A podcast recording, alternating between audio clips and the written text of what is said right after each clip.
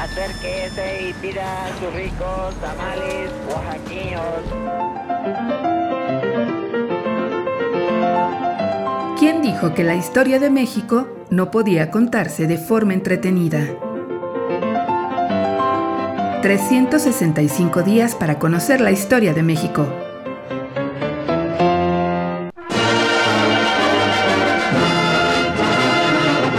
Miércoles. Al grito de guerra. Democracia sobre ruedas.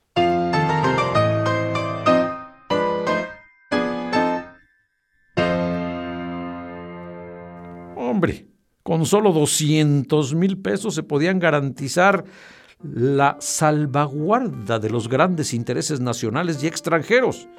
Así lo señalaba la Asociación Internacional de Choferes y Mecánicos, que por allá en abril de 1912 solicitó al gobierno de la República semejante cantidad para adquirir 40 automóviles.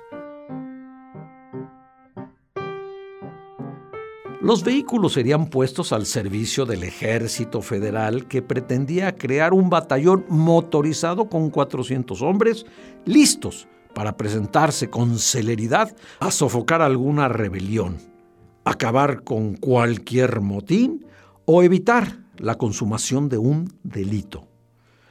Deseamos hacer ver que nuestro heroico ejército necesita de medios más rápidos para sus operaciones. Y por si esto no fuera suficiente, la misma asociación ha formado un cuerpo de voluntarios de choferes, los cuales están dispuestos a manejar los carros y prestar todo su insignificante apoyo para tener siempre por encima de las dolosas y bastardas ambiciones al ciudadano presidente de la República. Y aunque el proyecto parecía absurdo, en 1906 algunos automovilistas habían hecho una propuesta similar a don Porfirio, pero no prosperó. Y en 1912, bajo un régimen democrático que buscaba innovar, el coronel Felipe Ángeles desempolvó el proyecto. Su intención era tan solo crear un registro de automóviles que pudieran ser utilizados por el ejército en una situación de emergencia.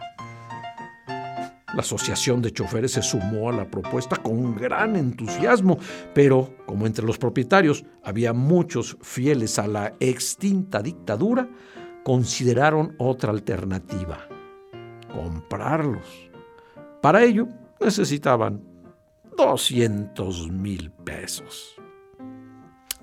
¿Qué es esa cantidad exigua para el erario nacional si en cambio con el producto de ellos se evita una catástrofe para nuestra integridad nacional? Preguntaba la asociación a su presidente honorario, que no era otro que el mismísimo presidente de la República, Francisco I. Madero. Al parecer, los choferes actuaban desinteresadamente no querían lucrar ni hacer negocio, sino simplemente alejar a esa nube de agentes de autos que sin interesarles el bien para el gobierno, solo buscan la conveniencia para las casas que representan. A los ojos de la asociación, la democracia solo podía ser defendida a bordo de un automóvil. Que se acuda con prontitud a cualquier parte, con los carros pletóricos de soldados a los puntos peligrosos y con el ánimo levantado para defender a un gobierno esencialmente democrático y que es el ungido del pueblo para que gobierne con la ley en la mano.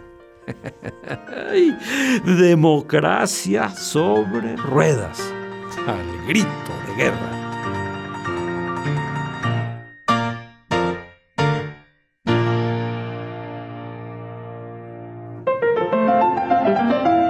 365 días para conocer la historia de México.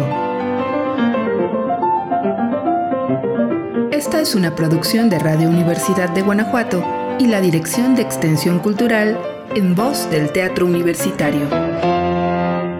Serie basada en el texto de Alejandro Rosas, 365 días para conocer la historia de México.